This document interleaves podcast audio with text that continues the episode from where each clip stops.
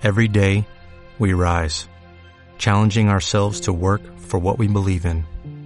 At U.S. Border Patrol, protecting our borders is more than a job, it's a calling. Agents answer the call, working together to keep our country and communities safe. If you are ready for a new mission, join U.S. Border Patrol and go beyond. Learn more at cbp.gov/careers. Are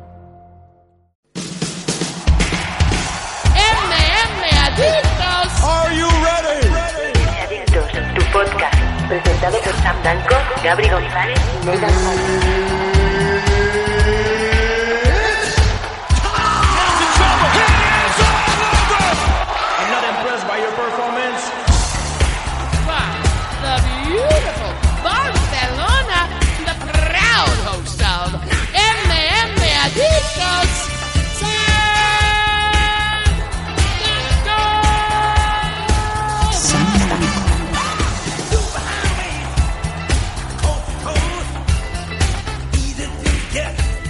Yo, yo, yo, bienvenidos una vez más a MM Adictos. Abrimos, inauguramos, debutamos en 2016 con un nuevo podcast ya, el 129. Madre mía, cómo pasa el tiempo, es increíble. Y sin embargo aquí seguimos, ¿no? Seguimos como esa mujer, como esa putilla que espera en esa curva que nunca llega. Ese cliente empieza a refrescar y no nos viene a buscar el chulo. Pues es esto, esto es MM Adictos, el mundo MMA explicado de manera tangente, de manera tangible, de la manera más sencilla, pero que a la vez te quedas bien informado de todas las noticias del mundo MMA, no solamente de aquí, también de allí fuera. Y este programa, pues siempre lo decimos, no tiene ningún tipo de sentido. No sería eh, el programa que es, no tendría ese sello de calidad marca de la casa si no fuera por la voz del sur, el hombre que se enerva cuando luchadores japoneses de pressing catch hacen el transbordo de Japón a Estados Unidos. Ya ves tú, ¿a quién le importa? Estamos hablando de Nathan Hardy, The Voice of the South. ¿Qué tal? Muy buenas tardes, San. Aquí estamos, un programa más, la edición número 129. Ya hemos pasado otro añito más. Otro más. Estamos, sí, estamos en 2016. Tú te creías que incluso estábamos por el programa 126. Fíjate cómo vamos, ya como el abuelo Cebolletas. Cuéntame qué número voy. Es como abrimos conversaciones. sí, pero ahí estamos un año más. Vamos a ver si este año puede ser, también podemos dar grandes noticias, ¿no? Como la dimos el año pasado. Y ahí estamos, ¿no? Pendientes de muchas cosas, muchos rumores y algunos artículos extraños que aparecen por la red. Eh, sí, yo creo que casi... abri- Bueno, vamos a... Primero vamos a, comentar un poco cómo, cómo ha empezado este 2016, Nathan. Luego esto lo metemos en el bloque de deportes. eh, no lo de cómo ha empezado el año, sino lo del el artículo de un cierto periódico deporti- deportivo que luego comentaremos. Eh, ¿Cómo van esos primeros días de 2016? ¿Es eso como cuando eh, llegas del pueblo, a la, del pueblo a la gran ciudad que dices, ah, pues no deja de ser una ciudad? Pues sí. O sea, Sí, no. es eso, ¿no? Estamos en 2016 como si estuviéramos en 2030, Sí. 2010, 2015. O sea, me da igual el año. Los coches- La situación sigue exactamente igual. Los coches siguen sin volar y seguimos sin tener ese hoverboard que nos hace volar, ¿no? Por encima de los lagos. Sí, y y Martin McFly nos ha pegado una hostia, ¿no? Con el coche, con el DeLorean. Hombre, si ahora le das el coche a, Ma- a Michael J. Fox, seguramente se estrellará, ¿no? Pero por otros motivos. Nathan Hardy. Sí, no, totalmente. Ahora mismo Martin McFly no está en condiciones de llevar un coche, el pobre hombre. Nos vamos No, a- es, es la verdad, ¿no? Sí, sí, ¿para qué vamos a engañarnos? Eh, bueno, menos mal que aún no ha dicho voy a conducir la gente. No, Marty, ¿qué te iba a decir? En fin, eh, nos vamos directamente al bloque de noticias porque, eh, bueno, nos hemos despertado con una noticia un poco rocambolesca que vamos a pasar a comentar, como no, en este Meme Adictos 129. Noticias, noticias. Is there something wrong with your ear?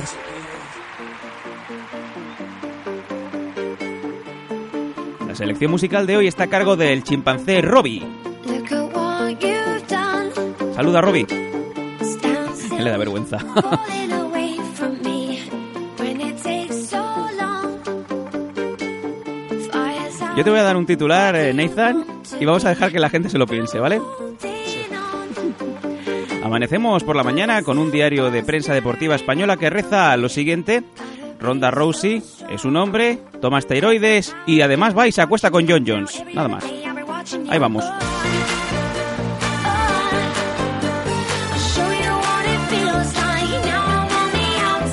Voy a repetir por si hay alguien que no se queda con la copla. Así abre un periódico deportivo de España de tirada nacional e internacional, hace meme adicto, sí. Ronda Rousey es su nombre, toma esteroides y se acuesta con John Jones. Os dejo cinco segundos más para que os lo penséis, ¿eh?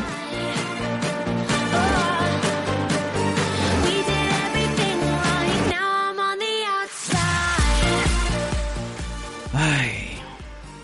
Eh, bueno, llevamos seis años ya, hemos cumplido seis años. Precisamente con este número hacemos los seis años de Meme Adictos, siempre pues intentando acercar a todo el público lo que es el mundo de las MMA. También para el público casual que dicen, hostia, pues que hay un programa que es así un poco satírico, pero que también hacen entrevistas a gente pues que es del, del mundo y además les siguen dando coba, retransmiten cosas y tal. Pero claro, Nathan, luego cuando digamos que eh, las naves nodrizas ¿no? del periodismo deportivo eh, entran con estos titulares, pues se te quitan las ganas de, de hacer esto y simplemente pues eh, echar un currículum a gran hermano, ¿no? Y unirse a la manada. ¿Esto qué ha sido, Nathan? Coméntanos, tú que también lo has visto de primera mano. Pues bueno, lo que tú estabas comentando, ¿no? Es el titular, pero hay cosas extrañas. Bueno, esto es una carta que una persona que se, se hace llamar GB White, GB White, GB son las siglas, ah, desde Jacksonville, me parece que ha escrito una carta, la ha remitido a un medio y básicamente empieza a relatar pues todo lo que estabas contando, ¿no? Eso es el titular es el resumen de la carta, ¿no? Y según vamos viendo aquí, pues hay cosas como, bueno, acusa a Ronda, a, sí, a Ronda Rousey a USC de, de engañar al público americano, de decir que realmente mm, es un hombre que tiene pito, tal cual, que ha aprovechado sus ganancias para ponerse pito. ¿Cómo?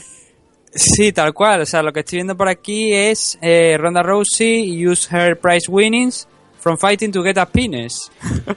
Ay, bueno, tal cual. es- No, no, ojo, no, no, espera, espera, espera. espera. Sí, sí, Ahora, lo- ahora he leído bien la segunda parte, a penis enlargement. O sea, agrandarse el, el pene. Muy bien. Ah, yo creo que lo que aquí es sangrante, Nathan, y a lo que nos vamos, al resumen, en, digamos en, en pocas palabras, es que una página web, amén también de un periódico de tira nacional, lo estábamos comentando como es Mundo Deportivo, mundodeportivo.com, eh, eh, lo podéis ver, porque si lo estamos viendo nosotros ahora mismo en pantalla, pues imagino que no tendrán la vergüenza de dejarlo dos o tres semanas más, o sea que si a lo mejor escucháis esto al mes, en hemeroteca lo encontraréis.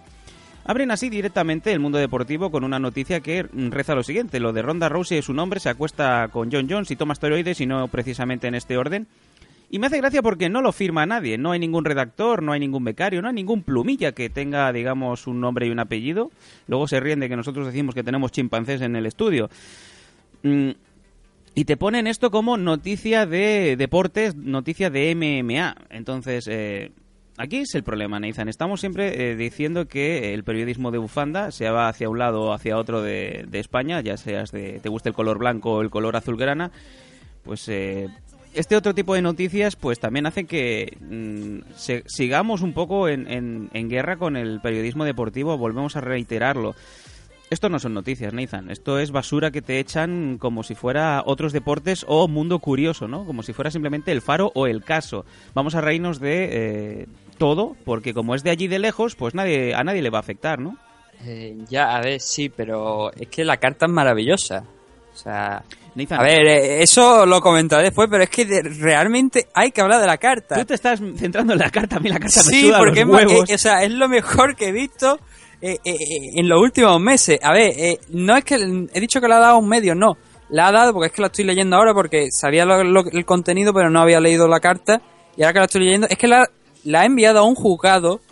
Y aparte de lo que he dicho de lo del agrandamiento de pene, porque tiene, porque lo ha visto en una, en una playa de, de Delaware, eh, la acusa también de comprar esteroides, da algunos nombres, no sé, la verdad es que no sé quiénes son, un tal Alex Rodríguez y Barry Bowles, me parece que es. Y llegamos al punto fuerte, que también lo ha dicho en el titular, que Ronda Rousey eh, hizo una sex tape, es decir, una cinta de vídeo manteniendo relaciones sexuales con John Bones Jones. Muy bien. Y el usuario, o sea, esta persona que ha remitido esta carta dice que él tiene una copia Sí, ¿del vídeo o de la carta? del vídeo. Muy bien. Y esto yo creo que ya es lo más, lo, lo más extraño del mundo. Es que dice que el padre de ver el padre real de Ronda Rousey. Ojo, recordemos el padre real de Ronda Rousey, el cual, pues, el hombre falleció, pues, eh, hace muchos años. Vamos a ver. Y me estoy riendo porque es el nombre, ¿no? O sea, dicen que el padre es Ron Jeremy. Me lo estás ¿Tú sabes quién es Ron lo- Jeremy? Sí, eh, yo me imagino que el, el 95% de eh, aficionados al porno de los años 80 lo sabrán. Me estás diciendo que el padre de, de Ronda Rousey, Ron Jeremy, según esta carta, Nathan, Según esta carta, sí. Y dicen que el nombre de, de Ronda Rousey no es Ronda Rousey, sino que el nombre real es Ron Rousey o Ronald Rousey. Bueno, Nathan, eh, yo... Y que también, espera, y que también esta persona que, que- que ha emitido la carta dice que está en posesión del certificado de nacimiento de Ronda de, de Ron Rousey. Vamos a dejarlo en Ron Rousey. Estoy por encargar a uno de los chimpancés que me vaya a buscar dos botes de Almax Forte porque se me está revolviendo el estómago. No por el contenido de la carta, sino por el esperpento en el que estamos eh, sumergidos ahora mismo en, en- en esta noticia en sí, ¿no? Sí, no, a ver, eh, como noticia, es que no sé, o sea, me- es de cachondeo. Realmente esta carta a ti te la presentan y tú dices, Sí. a ver. Pero es que yo estoy muy no, es enfadado. que no, ¿eh? no es que no tenga motivos para dudar de la credibilidad de esta carta. Y de que lo que dice sea verdad, pero es que, macho, dice tal sarta de tonterías. Que a lo mejor la parte en la que dice que Ronda Rousey tiene una set tape con, con Joe Bon Jovi, me lo podía llegar incluso a creer. ¿Has dicho John Bon Jones o John Bon Jovi? John Bon Jones. Eh, bueno, Me lo podía llegar a creer, ¿sabes? O sea, como... Porque bueno, Jones... yo no sé si... A ver, si... sigue, o sea, ha vuelto y sigue haciendo lo mismo. Sigue subiendo vídeos criticando a Daniel Cormier y borrándolo a, a- a los pocos minutos. Yo aquí creo que simplemente el, eh, lo único que se tendría que discutir, Nathan, no es el contenido de la carta, sigo reiterándolo. Qué maravilloso, macho, es, para hacerle eh, un cuadro a la eh, carta. el filtro patético que tienen, o el contenido, o incluso el criterio que en este país se le, se le da a deportes como el MMA. Eh, Sí. Esto es lo que ha sido noticia hoy en el mundo deportivo. Esto es lo que realmente les ha merecido no solamente una sección dentro del- de, de la página web, no solamente dentro del periódico que te puedes comprar, que te puedes leer cuando te estás tomando ese puto café con leche por la mañana, es que incluso lanzan tweets individuales para que le llegue a todo el mundo, lo cual pues eh, yo quiero decir hasta qué punto el mundo deportivo debería de tomarse en serio o esos redactores que incluso se esconden, no dan ningún nombre ni ningún apellido. Y si vamos ojeando hacia el final de la noticia, pensando yo a lo mejor, digo, si va a haber una especie de rede- una redención, una rendición, un, un arrepentimiento de- del redactor, que reitero, no vuelve a poner el nombre. Eh, estos son palabras textuales del mundo deportivo. Eh, sin embargo, eh, bueno, por lo visto, la UFC, la UFC, La UFC. la UFC no ha hecho ninguna declaración y confía que su ex campeona no haya ingerido esteroides. Hombre, yo, yo también confiaría en que no ingerido esteroides, ¿no? Porque si no tiene un problema. Bueno, también podían haber dicho que mm, mm, presuntamente no se sabe si tiene pito o no. Pero bueno, acaban con un espectacular, eh, además que se deja en el punto y final, que esto también si estás estudiando eh, periodismo, ¿no? Si estás estudiando español, ¿no? Sabes que las frases acaban con un punto, punto y final, punto y seguido, en este caso es punto y final. verdad, no hay punto. Acaban con un veremos cómo se resuelve. ¿Cómo? Es decir, que- que- que el esperan eh, segunda parte, ¿no? No, no, es que además me cago en, en la leche puta. Vamos a ver si nos eh, centramos. Eh, veremos cómo, como si, eh, cómo es el cómo de interrogación, no el cómo de frase. Veremos además es que esto tiene faltas de ortografía. Me cago en la leche. ¿Qué coño estáis haciendo, no? Veremos cómo se resuelve. Luego, ¿qué pasa, Nathan? Que cuando tú pones noticias de esta calaña, pues obviamente la gente que suele postear en estos, en estos diarios pues suele ser mm, digna de foros de vehículos a motor. Ah, las eh, es que todo esto es, una, es un esperpento, pero mm, de hecho mucha gente a lo mejor se enfada porque hayamos expuesto esto, pero simplemente es porque hoy nos toca el MMA, mañana puede tocar en cualquier otro- otra cosa que te, que te arda las entrañas, ¿no? Obviamente pues comentarios como, pues a mí siempre me ha parecido que tiene cara de travelo, eh, quién sabe si toma esteroides, ya sabemos que eh, John Jones es gay, mira que es feo el macho, no me extraña, hay que tener ganas de follárselo, ¿no? Pues estos son solamente tres de los 11 comentarios y sigue subiendo, ¿no? Pues un abrazo a toda la gente, a- un abrazo al conde de Godó por tener a este tipo de gente, este tipo de calaña que ni siquiera sabe lo que es eh, contrastar una noticia, ¿no? Y esto también me recuerda, pues, eh, meses atrás, yo me acuerdo que estaba en China, incluso les dimos un toque de atención a la gente de hobby consolas, los cuales eh, también pusieron un titular, se salieron del mundo de los videojuegos, que es a lo que se tienen que atener, y pusieron eh, Rey Misterio mata al perro aguayo a patadas. Esto es un titular que además eh, lo pusieron también por, tit, por tweet y les dimos caña, les dimos buena cera hasta el punto que acabaron retirando la noticia, ¿no? Ah, bueno, por lo menos eh, no sé yo si en Hobby Consolas son simplemente redactores o son gente que les gustan las consolas y les dan pues eh, un ordenador, o les dan un PC o el Bitec de su puta madre y les ponen a escribir. En este caso se supone que en Mundo Deportivo sí que son periodistas y cobran por ello, ¿no? Pues un abrazo, amigos. bueno, no, no todos, perdona. Bueno, eso a mí me da igual. Simplemente que eh, cuando digamos que eh, mm, eres parte de la información, no, no engañes. O no quieras. Sí, no, a eh, ver, vamos a ver. eh, yo es que a mí, a ver, aparte de impactarme el contenido de la carta, ¿no? Que lo más allá de eso, analizando el tema del mundo deportivo, sí. A ver, creo que el mundo deportivo me parece que, que le ha dado exposición y que me perdone Francino así si ha sido otro periódico, pero creo que fue el mundo deportivo el que ha estado promocionando Anga Fighting League. No, sí, me parece muy bien. Me parece muy bien, Nathan, pero eh, estas cosas. ah, me imagino que cualquiera que tenga tres dedos de frente le tienen que hervir la sangre. Sí. ¿No? O sea, son artículos que yo no publicaría en una. A ver, en una página web dedicada a MMA, sí. Lo puede pu- publicar como noticia curiosa por el tema también de. Bueno, que una acusa. Que debajo de esa parte de, de esa acusación de que si tiene pene o no. Está la de los esteroides, ¿no? Que creo que ya es un tema más serio todavía. Mm, pero en una página que publica a lo mejor una noticia o dos de, de MMA cuando hay un show grande o cuando, por suerte, no promocionan un, un show de aquí español, un, un evento, pues igual tiene que medir un poco las noticias que pone, ¿no? Y, obviamente esta no es la noticia más adecuada para poner en primera plana. Eh, también la- que no solamente es un tema del mundo deportivo, ¿no? Hemos visto al Marca, a, a otro periódico deportivo español, pues como la única noticias de MMA que llegaban era que eh, Ariani Celeste había hecho una sesión en bañador o, o en bikini o en su puta madre. Eh, son cosas que dice, oye, hay un todo un mundo ahí fuera en el- con lo que respecta a la MMA y os esté quedando con una pequeña parte que sí, que a ver, yo luego lo entiendo porque esto es así. Esto es un negocio, aquí hay que generar visitas, tú lo sabes, tú, o sea, tú, lo, tú sabes por dónde voy, ¿no? Sé por dónde vamos, sí, perfectamente. Y obviamente tienes que, tiene que dar lo que quiere la gente. Y por desgracia, en este país y en otros tantos, lo que vende es que Ronda Rousey tenga pito. Y esto es una noticia que te pondría en TMZ. Sí, señor. No, no, sí, no tengo ningún tipo de así. duda, pero bueno, es igual. Eh, yo estoy muy caliente. Esta noticia, pues eh, prácticamente, eh, me imagino que de hoy a mañana, pues ya no tendrá más repercusión que la de vamos a reírnos un rato, vamos a llenar algo, vamos a llenar un, un par de páginas más y ahí queda, ¿no? Pero bueno, simplemente, pues eh, ese Pero esto, de esto a lo mejor no aparece. Yo quiero pensar que a lo mejor no lo han puesto en la versión escrita, simplemente en la versión en, en- en la web porque hay que rellenar. Y luego realmente esto noticias no creo que lo lea tanta gente como realmente parece que la va a leer. Cuelgan la noticia, pero em, Ronda Rousey tiene pito. Eh, Bueno, ¿y quién es Ronda Rousey? Dirán mucho. Y, y al final no, no, bueno, esto no sé, no. Al Bueno, final no, no, no pasa tanto, no se, no se difunde tanto y, Mira, se queda ahí. eh, Es simplemente una anécdota que nosotros como aficionados de las MMA, pues si nos molesta, ¿no? Sí, Pero bueno, na- na- yo creo que nada más allá realmente.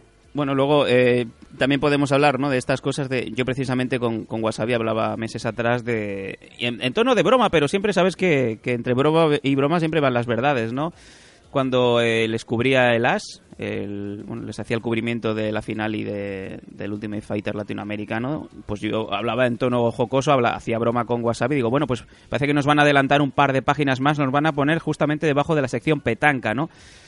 Y Wasabi se reía, pero es que o aparecemos con el breve debajo de petanca y tenis mesa o simplemente con, con los esperpentos de noticias que, pues, pues, por casualidad hoy Mundo Deportivo le ha dado por poner, ¿no? Mm, no, totalmente. O sea, no es lo más adecuado. Pero bueno, para eso también te digo una cosa. Estamos gente como nosotros. Estamos como otros tantos medios que sí se dedican íntegramente a los deportes de contacto y al mundo de las MMA.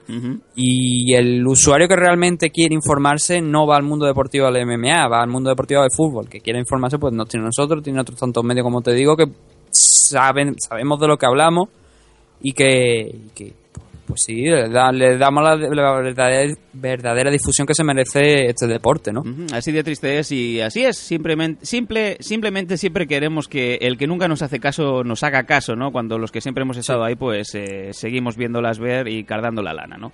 Pero también te digo una cosa, Río Revuelto ganancia de pescadores, ¿no? Como te digo. Pues ahí estamos nosotros, ahí hay tantos, tantos medios que se dedican verdaderamente a esto. Ellos que hagan lo suyo y que nos dejan al resto hacer lo nuestro, ¿no? Pero que luego cuando el, tema de las MMA en España, pues siga subiendo y siga siendo y se convierta en algo importante, que Dios quiera, ¿no? Que sea así, pues que no se pongan la medalla en el pecho diciendo nosotros estábamos ahí el primer día, ¿no? Porque obviamente será mentira.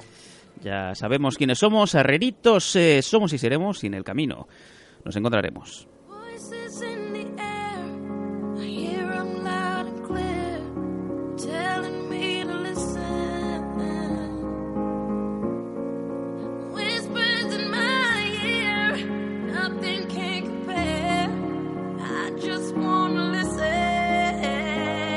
As my world turns, the heart beats. Not only in my chest, but the heart in the street. So when they feel this, they feel me. But I can't feel nothing outside these Dre beats. I am from the city. Bueno, vamos a hablar de MMA, que es a lo que hemos venido y por lo que llevamos aquí seis años sentados, eh, partiéndonos la pana. La verdad es que sí, estando lejos de casa, pero siguiendo esa retransmisión de MMA de manera prácticamente ininterrumpida. Y vamos a hablar de, quizá, Nathan, una noticia que nos eh, abordó el otro día y nos ha dejado pues a todos un poco catacroker, ¿no? No sabemos muy bien aún cómo ha sido esto, de dónde ha salido y las lecturas que va a tener a, a medida que vayan pasando las semanas. Se ha anunciado Nathan el UFC 197 el 5 de marzo en Las Vegas. Aún no se ha confirmado el evento en donde va a estar ubicado. Pero sí que han aparecido dos combates que eh, prácticamente son combates de, de Dream Match, por decirlo así. Y es que uno de ellos, eh, empezamos por abajo, es el Misha Tate Holly Holm. Aquí primera gran sorpresa, parece ser que Holly Holm no va a esperar a que Ronda Rousey acabe de echar esos... eh, esos meses de recuperación, por decirlo finamente, pero nos encontramos con otro grandísimo... Recuperación del pito, ¿no?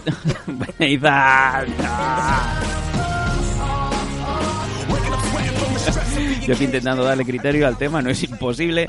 El otro gran combate, que es el main event, eh, nos pilla muy por sorpresa y es que eh, va a haber eh, defensa del cinturón lightweight de Rafael dos años contra ni más ni menos que el impertérrito, el- la superestrella del momento, Conor McGregor, el irlandés en donde pues sí, van a disputar un combate que a priori pues parece que el brasileño tiene las de ganar, pero como bien hemos dicho, aquí solamente está en juego el cinturón lightweight, así que Dana White dándole permiso a, a Conor de empezar a subir divisiones, empezar a, a ponerle bragas rojas, ¿no? a las mujeres. ¿Cómo, ¿Cómo has visto tú la noticia? ¿Cómo te ha llegado a impactar esto? Ah, bueno, empezando por el principio, ¿no? Del tema de lo de Holly Holm. Eh, según eh, lo que he dicho Dana White, ¿no? Anunció esta pelea contra Misha Tate. Eh, dijo que esto iba a ser antes de- del rematch de Ronda Rousey y aquí es donde quiero ir, ¿no? Sí. Eh, o sea, me estás diciendo que Ronda Rousey acaba de perder por un KO una head kick que la han puesto a dormir eh, y obviamente tiene que tener un periodo de baja, ¿no? Pero me estás diciendo que si Misha Tate no estuviera ahí, Holly Holm no estuviera sana, automáticamente ese combate sería por sería contra Ronda Rousey. Eh, pongamos el punto por casualidad que Misha Tate gana Holly Holm. Qué risa, ¿Qué pasa entonces? qué risa. Una risa espectacular, ¿no? Porque eh, yo creo que la aspiración de Dana White hoy por hoy sería el Holly Holm contra Ronda Rousey, pero es que el combate que tendría que darse se tendría que ser en todo caso Ronda Rousey contra Misha Tate. No Holly Holm, o sea, que Holly Holm también está fresca y debería pelear. Eso no lo niega nadie, pero que me estás diciendo que automáticamente a Ronda Rousey le va a dar Holly Holm pase lo que pase, ah, bueno, no sé, la que se tendría que ganar el TT Shot es la otra, no la que tendría que ganarse una defensa. Es que da la sensación como que Ronda Rousey es la protagonista y Holly Holm no es campeona. ¿Sabes? Como si ella es la que tuviera que ganarse el derecho a defender el título contra Ronda Rousey. Bueno, lo que está clarísimo es que realmente Misha se lo merece más que ninguna. Misha que viene de una racha de cuatro victorias consecutivas, eh, primero sobre Liz Carmouche, Rin Nakai, Sarah McMahon y Jessica Ai. Eh, una Misha Tate que viene con un streak de cuatro victorias, bien decimos, y no pierde desde 28 de diciembre de 2013, es que va a ir ya para su tercer año imbatida. Y de verdad, Claro, bueno. Nathan, También es que- tercer año imbatido, cuando pelea dos veces al año, pues un poco... ahí está Nathan Hardy dando su nota, como No, siempre. a ver, es que es verdad. eh, muchas veces se dicen, no es que lleva tantos años imbatido, sí, pero ¿cuántos combates ha hecho al año? Es que antiguamente se peleaba tres o cuatro veces al año, es que ahora pelean dos y gracias a veces en ocasiones. Lo que está clarísimo, Nathan, es que incluso antes de que fuera Ronda Rousey contra Holly Holm, la, la real campeona contra el aspirante era Rousey contra Tate. Entonces yo creo que era un combate más que necesario. Teníamos que ver a Misha, la de Seattle, peleando contra, contra Holly Holm y va a pasar. Lo que bien me ha sorprendido, como bien has comentado tú, es que eh, ya se dé por hecho ese rematch entre Rousey y Holm el cual está, están poniendo a fuego en UFC 200, pase lo que pase. Incluso hasta el punto, Nathan, se ha comentado de que eh, con ese pequeño momento, esa- ese imprevisto, ¿no? De que Misha Tate pueda llevarse el cinturón de Holm, y lo he dicho bien, ese imprevisto, eh, se llegara a disputar igualmente, pase lo que pase, ese combate entre Holm y Rousey. Bueno. Para UFC 200. Es un lock, es un no-brainer, es un combate que a todo el mundo le van a le van a meter por la garganta quieran verlo o no. Hombre, mm, a ver, visto de realmente desde, desde ese ángulo, no es mala idea que si Misha, por lo, por lo casual que sea, que está complicado, pero puede darse el caso, gana Holly Hall, un enfrentamiento aún así entre Holly Hall y Ronda Rousey en UFC 200 para elegir una contender al título de Misha Tate no estaría tampoco mal, la verdad. Mm, ambas pasarían otra vez por, por un combate antes de enfrentarse por el título y además descartarías a una de las dos. O sea, yo creo que eh, sería buena idea, ¿no? Pero claro, poner como combate grande eh, Ronda Rousey y contra Holly Holm en UFC 200 y no poner a la campeona, pues bueno, poco fraude, ¿no? Pero como, aquí lo que importa es el tema del dinero, no de lo que mm, realmente sea bueno para los rankings de UFC, pues lo que hay, ¿no? Bueno, importa el dinero y bien lo sabe también Holly Holm. También importa obviamente el, el territorio deportivo y han sido los propios, eh, el propio camp, el propio departamento de Holly Holm el que ha pedido que nuestra luchadora, por favor, no se nos quede en la estantería como si fuera pues eh, Anthony Pettis, ¿no? En su día y, mm, y inmediatamente. Es por eso que no querían esperar a, a Ronda Rousey, una Ronda Rousey que obviamente sigue siendo un misterio cómo está esa mandíbula. Lo que sí que sabemos es cómo está su culo y es que por lo visto ya se han filtrado algunas fotos en donde va a hacer ese digamos esa sesión fotográfica en donde ESPN o no recuerdo si eh, Sports Illustrated creo que es este último Sí. le hace unas fotos donde le pintan un bañador pero en verdad le estás viendo el parrote el bosquete digamos la chochada no No, no, el pito. el- bueno, eh, pues el mundo deportivo en MMA Adictos.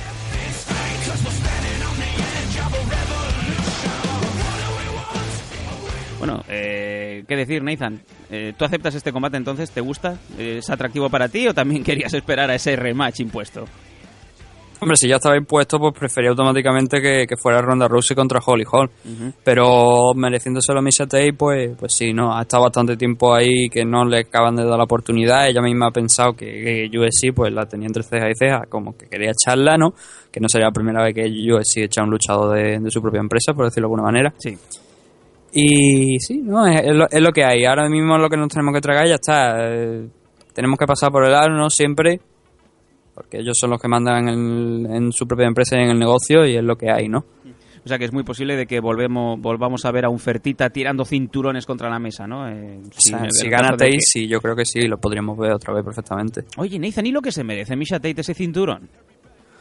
Pero, a ver, no sé, esto, por desgracia no se trata de lo que te merezca o, o te dejes de merecer. eh, si luego te encierras en la jaula contra la número uno, contra la campeona, y no eres capaz de ganarle, pues es lo que hay. Eh, cambiando de, por ejemplo, de poniendo ejemplo, tenemos a Urilla Fa- a, a Uriah Faber, ¿no? Sí. que con esa gran frase que dijo Dominic Cruz hace muy poco, unos cuantos días, que después de que, que, bueno, después no, que, siete oportunidades por el título perdidas en, en serie, una detrás de otra, es un récord, ¿no?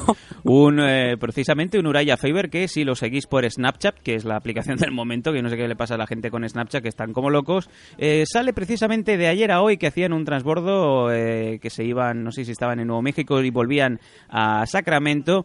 Eh, se ve como eh, Faber le mete un eh, dildo, le mete un pene de plástico tamaño el negro de WhatsApp, todo el mundo sabe de qué estamos hablando, a Chad Mendes en la bolsa para pasar el control de metales. Obviamente, vamos a ver... mm, eh, Vamos a ver, amigo Uraya, no va a pitar. ¿Por qué? Pues porque es de plástico, ¿no? Pero bueno, también un poco deja ver que eh, Chad Mendes ha pasado a ser em, la mascota, ¿no? Del Alpha Male, por decirlo Siempre así. me ha parecido la mascota, la verdad. si ¿Qué te- dices? He dicho, a ver, con todo respeto, ¿no? Pero, no sé, te lo veo así, más- que es más... Mira que los luchadores de, del Alpha Male son casi todos de categorías bajas, ¿no? De, de- de poco peso. Pero además Chad Mendes que es un poco cortito, ¿no? De altura. Ah, pensaba intelectualmente, no lo sabremos nunca, ¿no? Yo me refiero, hombre, después de, aquel- de aquella... Cuando le dijo a Magrego que si sabía lo que es el Gremlin y le respondió Magrego que podía ponerle sus pelotas en la frente, porque la verdad es que fue un golpe duro, ¿no? Eso, y que luego pues el jefe de tu, de tu grupo de la familia te ponga un pene para pasar un control en Estados Unidos, pues que cualquier cosa se piensan que es una escopeta, pues imagínate. Sí, Eh, pero verlo, como te digo, verlo así tan chiquitillo, tan de esto, que, para que se le ve buena gente, pues digo, lo tomaron por tonto y lo tenían por mascota, ¿no? y parece que por desgracia para él sí es así, ¿no?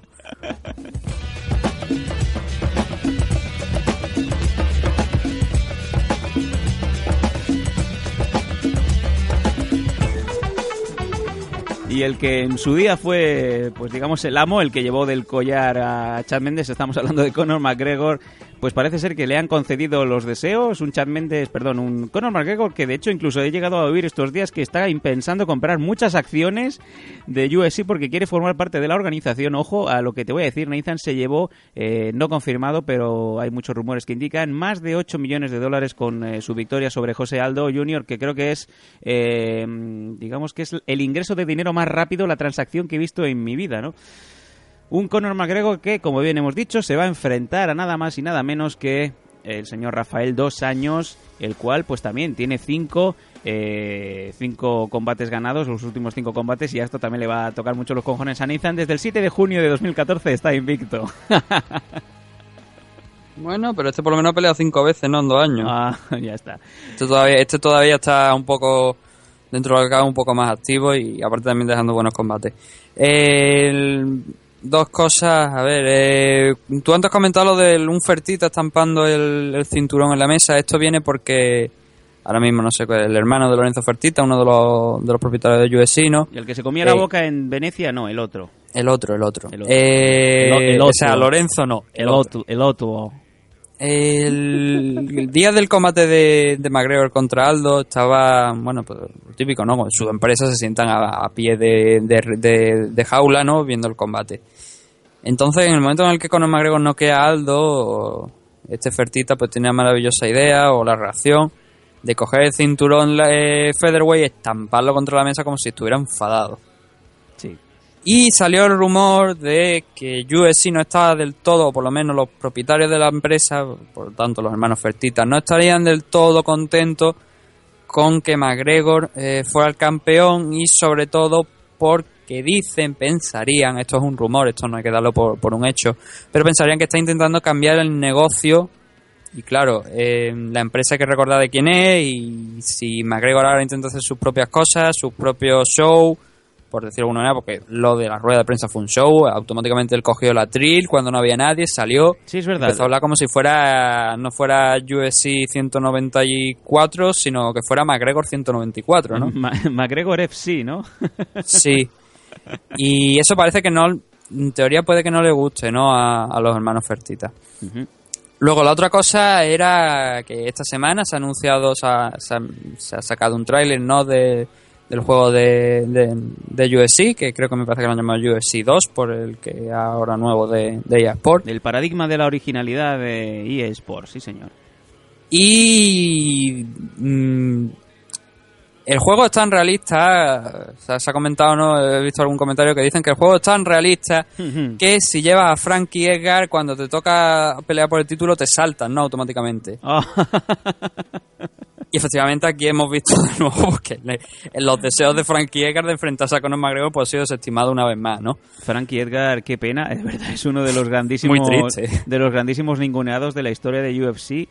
Pero bueno, eh, ¿qué vamos a decir? Eh, está por méritos propios ahí esperando su, su momento, pero parece que ese cinturón va a empezar a coger telarañas, ¿no?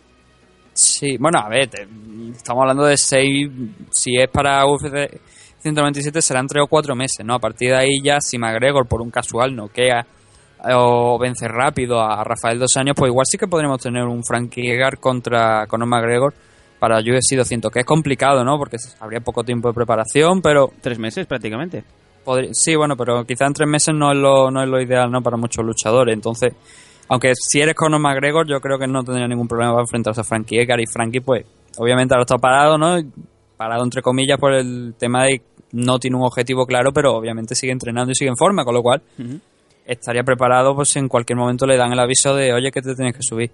Oye, y ahora todo el mundo estará un poco formulándose esta pregunta. ¿No tendrá miedo McGregor de quedar expuesto? Porque estamos olvidando de que eh, ha sido campeón de su peso, pero es que ha pasado por encima de Jose Aldo Jr., un tío que hasta hace prácticamente tres semanas era imbatido. El caso de Rafael Dos Años también da mucho miedo. Es un brasileño virtualmente perfecto y que pasó por encima de Donald Cerrone con una facilidad pasmosa. Es otro peso, incluso están diciendo que es un peso en el que el propio McGregor estaría más que cómodo, eh, pero no deja de tener el riesgo de que puede perder. Recordemos cuando en su día, años atrás, Anderson Silva subió una categoría y pasó por encima de Forrest Griffin, eh, humillándolo hasta el punto de que el pobre Forrest tuvo que salir corriendo de la jaula de la vergüenza que le daba. ¿Cómo ves alguna comparativa con ese momento en el que Anderson Silva también era intocable y subía y bajaba de peso como quería para pasar por encima de Forrest Griffin, de James Irving y muchos más?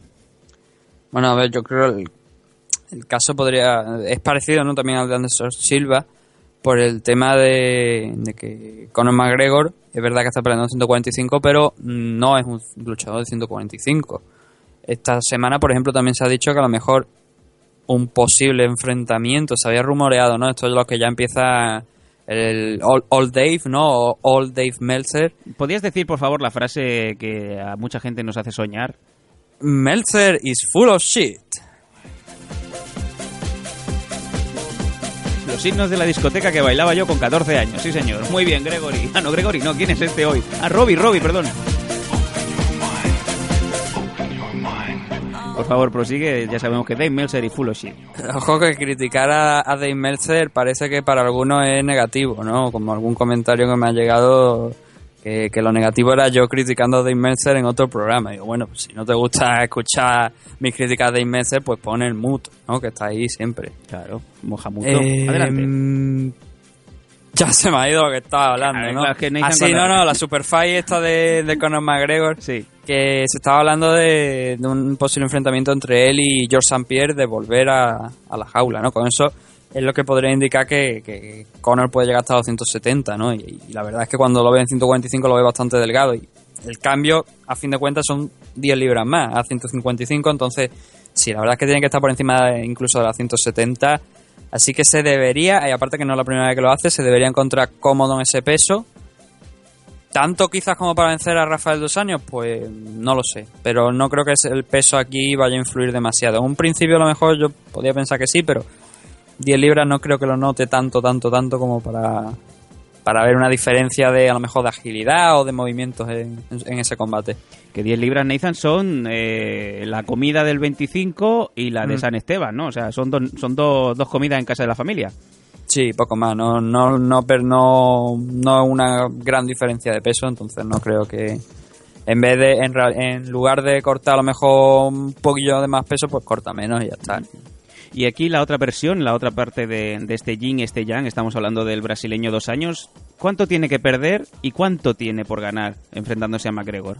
Lo que sabemos es que la, la bolsa, digamos que esa, ese ingreso ¿no? en, en el ING Direct le, va, le van a pagar por el tweet, ¿no? como a la madre de, de Paco León, ¿no? le van a meter una buena, una buena morterada de pasta, ¿no? eso lo sabemos ya. Mm, hombre, si gana, si consigue ganar a Conor McGregor, creo que ha hecho descarrilar el tren de- del hype más importante de los últimos años. Porque estaba el de Ronda Rousey, que se lo ha cargado Holly Hall. y a Conor McGregor, pues, de vencerle, pues, pues imagínate, ¿no? Destrozaría todos los planes de expansión en parte, obviamente, ¿no? Porque por una derrota de Conor McGregor no nos vamos a, a poner ahora a enterrar a- al irlandés, ¿no? Pero sí que una buena parte a lo mejor de, ese, de esos planes de USC en expansión en Europa, que además han dado esta semana, ¿no? Anunciando eventos en Croacia y en Holanda. Sí, señor. Pues quedaría un poquito al margen, ¿no? Pero yo creo que tiene poco que perder realmente porque pierde el título y bueno, pues ha perdido el título, pero el dinero te lo has llevado, te lo has llevado a casa, ¿no? Y si gana, pues yo te digo, se encumbra como el que ha, ha vencido a Conor McGregor y, y, y que sigue defendiendo el cinturón activamente. Y además me gustaría que en ese momento, si Rafael dos años así lo considera, bajase a Featherweight, pues encima te, te- te he ganado en Lightweight y encima te voy a quitar el cinturón Featherweight, ¿no? Y te voy a pegar con los dos en la cara. Y no solamente eso, Frankie Edgar, pues eh, con la toalla, ¿no? Para secarle el sudor del lomo, ¿no? A- al pobre eh, Rafael dos años, ¿no? Sí, sí, tú dale, dale más fuerte, dale más fuerte. ¿Y, y cuándo me toca a mí, no? Digo, no, hoy no, mañana, ¿no? Pues sería un poco la, la parodia. y si eso mañana. Este pobre, eh, pobre Frankie Edgar que no va a rascar cinturón ya en lo que le queda de carrera. Aparte, también se ha estado haciendo bastante coña con el tema del póster. No sé si el póster era oficial o no, o era versión de los aficionados del MMA, que son también eh, para ponerlos a comer aparte. Era eh, una reproducción de el culo de la mujer de Rafael dos años con unas bragas rojas. Recordemos aquella rueda de prensa en donde dije, eh, McGregor le decía dos años, si tú y yo nos ponemos a pelear un día, ya le puedes decir a tu mujer que se ponga las bragas rojas. Pues digamos que es una instantánea del cachete de la mujer de Rafael dos años y en el cachete tatuada la cara de, de Conor McGregor abriendo la boca como cuando le decía en eh, portugués eh, nativo, en audio portugués, al pobre José Aldo, te voy a matar. Vas a morir. Bueno, tampoco sé qué, qué decir eso, ¿no? No. Eh, de momento, a ver, UFC sí ha anunciado, ¿no? Que, se, que, que va a haber ese, ese, ah, ese enfrentamiento, pero no hay un post así realmente. Sí, porque vaya, yo creo que eso- no eso creo. sería- de hacer UFC eso, pues sería exagerado, ¿no? Me río yo del mundo deportivo. Sí. Ojo que a lo mejor lo cuelan como si fuera real. A ver, una buena forma de, por lo menos desde el punto de, de Conor McGregor, sería una buena forma de promover el combate, ¿no? Sí. Pero un poco excesiva. Hombre, cobraría royalties la mujer por poner el culo a disposición de la empresa. No sería la primera.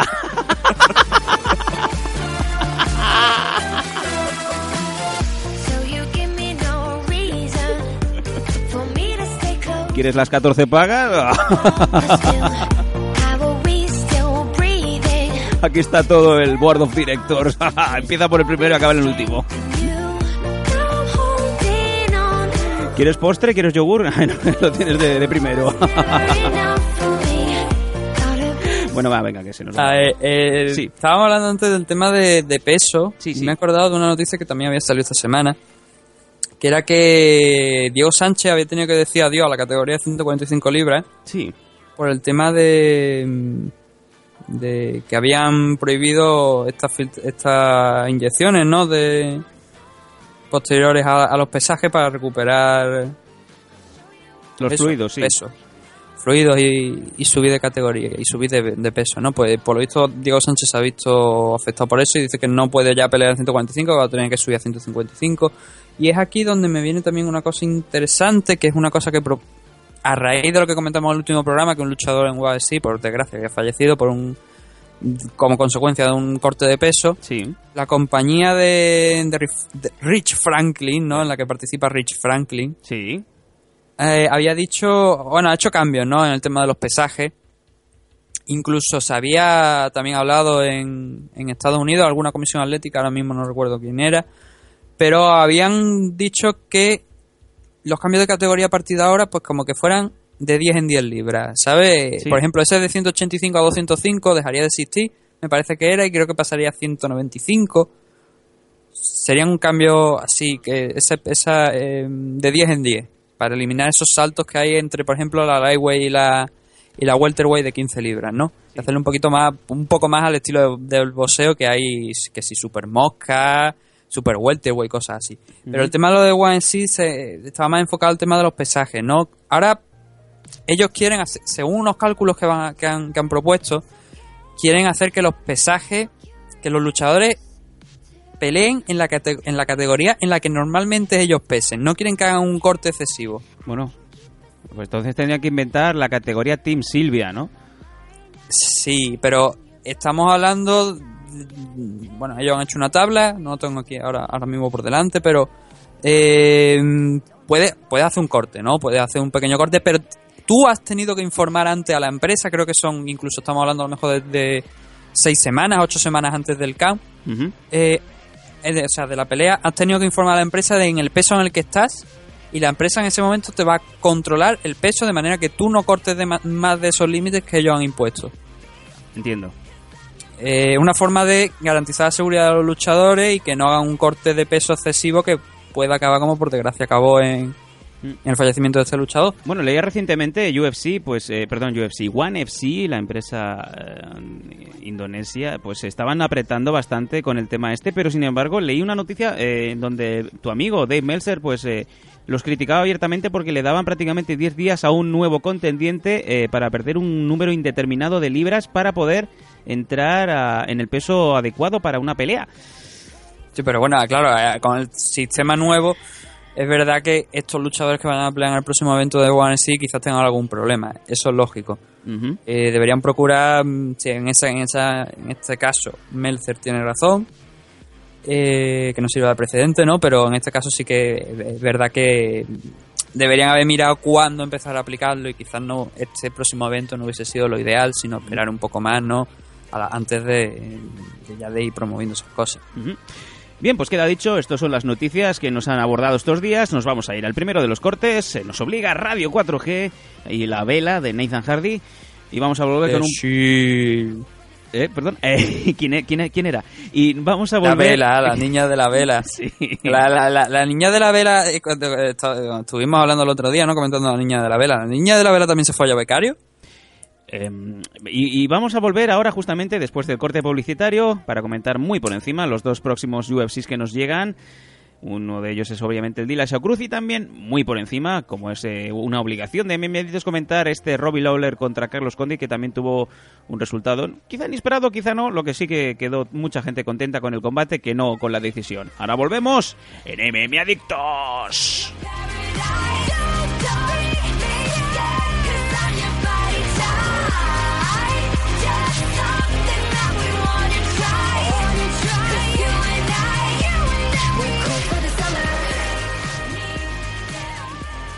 Radio 4G. Las mejores emisoras del mundo y mucho más.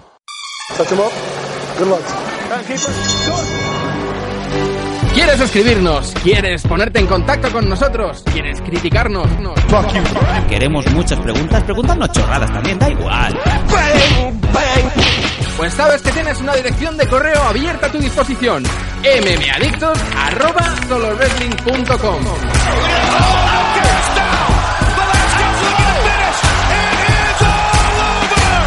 arroba solowrestling.com mmadictos arroba solowrestling.com Te esperamos. Los Danco a mil, la unión irreverente y canalla de Sam Danco, El Pelos y Rusea Mills en Scanner FM. Cuando te miro me quedo como embobada, ¿sabes? A Rosé la puse cachonda, pero a ti te pongo a mil. Un programa para adultos con toda la crema dentro. Que una tía me ponga cachonda cuesta, ¿eh? Que, que- Lo veo, vamos, que te está costando una barbaridad, hija mía. Los Danco a mil. No has escuchado nada igual. Me encanta este programa. Me, me encanta. Me encanta este programa.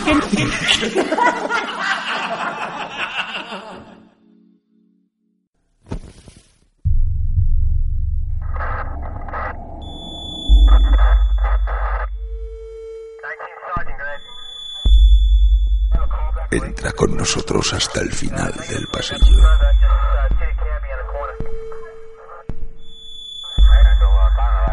Te alumbraremos con la tenebrosa luz de nuestras velas. Proyecto Misterio. Visitantes de lo insólito.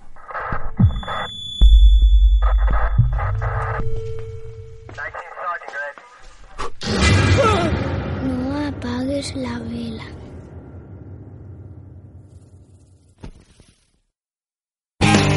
baloncesto, hockey, fútbol americano, béisbol, wrestling y la mejor música americana. Radio 4G USA.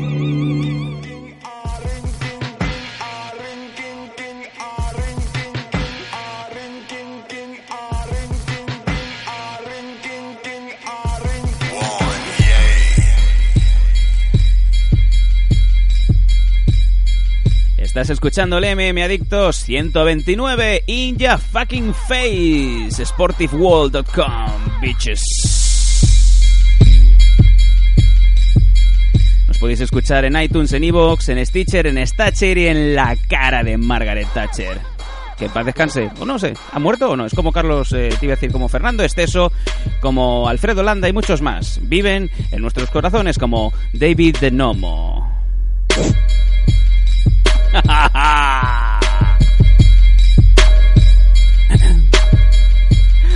Se me va la olla. y lo a- hacemos sin droga, ¿eh? Aquí Sí, nadie sí. se droga, que eso es lo verdad, mejor. Es verdad, es verdad. Eh, vamos a comenzar a repasar este UFC 195, que es el que nos ha quedado atrás en los libros de historia, evento que se disputó en el MGM Grand Garden Arena, parece que no hay más eventos en Las Vegas, siempre se hace ahí, el 2 de enero, y que vio... Coño, propiedad de la ofertita, como para no hacerse ahí. y que vio cómo defendía cinturón Robbie Lawler contra Carlos Condit. Vamos a pasar a comentar desde abajo hasta arriba, Nathan me para donde quiera, los combates de este de esta car. Y vamos a proceder con ello, vamos allá. En la Welter, Shel- Sheldon Westcott ganando a Edgar García por TKO. En la Bantamweight, Michinori Tanaka ganando a Joe Soto por split decision. En la Lightweight, Dustin Poirier ganando a Joseph Duffy por Este, decisión precisamente- unánime. este es importante. Sí, Joseph Duffy que, mm, bueno, en su, en su haber, en su currículum tiene, yo una vez gané a Conor McGregor, ¿no? Y no hay más. Sí, y llevaba, hombre, lleva, hasta este combate llevaba un 14-1, una buena racha de, de pelea y de victoria. Y Dustin Poirier, pues le ha puesto el freno, ¿no? Ahí en, la división Lightweight y hasta aquí ha llegado, ¿no? Y una buena victoria también para, para Dustin porque estaba ahí un poquillo en tierra de nadie, perdido, no sabía muy bien hacia, hacia dónde ir. Y esta victoria, pues le ayuda, le ayuda bastante. Vamos a ver si este 2016 puede llegar un poco el, el luchador americano puede llegar un poco más a la parte de arriba y, y verlo porque es realmente interesante no verlo siempre sobre la jaula un luchador importante joven todavía. Y lo peor de eso no de Joseph Duffy que llegaban también incluso se estaba rumoreando que por qué no otro nuevo enfrentamiento contra Conor McGregor no para ver que para Bueno. vengar esa derrota y bueno es, o sea, es un tema que puede quedarse un poquillo diluido por, por el tema de, de esta derrota. Hombre, la verdad es que, ahí lo has dicho, Joseph Duffy, de verdad, ahora mismo está a años luz de, de la estela de McGregor y no toca para nada, como diría Puyol, eso no toca, ¿no? Y es- Sí, No, pero robar sí tocaba. Oh, sí, y tocaba con las dos manos las tocaba. En fin, eh, y bueno, llama mucho la atención, Nathan, que nos hayamos encontrado un Poirier Duffy en ese preliminary bien abajo del todo, ¿no? No sé, eh, normalmente este Sí. sería casi casi prácticamente combate de main car, ¿no? Sí, no, pero lo que solemos decir, ¿no? Eh, hay que vender unas car, unas car preliminares, hay que vender esta parte de los eventos y algunos, eh, si bien estos se retransmiten en el Fight Pass, el, el siguiente se retransmite, la, la otra parte de la car preliminar se retransmite en Fox Sport. Entonces, como hay que vender el Fight Pass, pues entiendo que en parte ese Dustin Poirier contra Joseph Duffy, pues es la decisión, ¿no? Al igual que luego en Fox Sport, pues Michael McDonald, que, bueno, hacía tiempo que no, no se le veía bien en tan buena forma, ¿no? Pues tuvo un combate contra Masenori Kanehara que también estuvo bastante bien para cerrar esa car. Mm. Bueno, como última nota curiosa, pues eh, ayer, hace unas horas, eh, nuestro amigo Abner Lloveras ponía, hacía un open, un open challenge, eh, decía ¿a quién, a quién debería enfrentarme en el próximo combate de UFC en Europa y mucha gente le ponía precisamente Joseph Duffy. Ah, había gente también que le ponía XGA, XGA, que corresponde a las letras de Xavier García Albiol. No conozco este luchador, no sé si está en roster o no. Pero bueno, mucha gente, pues obviamente, eh, mm, poniéndole rivales europeos con toda la lógica del mundo, porque si empiezan a, a degotear esos eventos en, en Europa, pues es muy posible que Abner se haya llamado a filas, ¿no? Sí, ¿no? Y la verdad es que sí, estos usuarios que hayan dicho Joseph Duffy creo que han dado con un nombre idóneo, ¿no? Por el tema de también otro luchador europeo, un luchador que, como te digo, ¿no? Aunque tenga una derrota contra Dustin Poirier, está bien considerado en los rankings ya no solamente de, de Europa, sino también de UFC. Y sí, ¿no? Un buen combate, un buen nombre y la verdad es que estaría bastante interesante que Arner pudiera tener esa oportunidad y lo que supondría una victoria contra, contra Joseph Duffy. Sí. No, a mí me da un poco de pena no poder poner a Xavier García Albiol, ¿no? En un flag in a pole, ¿no? Pero eso sería pressing catch, en lo que nos reiríamos. Más propio de, de Vince Russo, ¿no? Que, que de MMA. La bandera, Ben Amun, compañ. Joder. He oído. Eh, en la lightweight ya, en la preliminary de Fox Sports One, Drew Dover ganando a Scott Holzman por decisión unánime.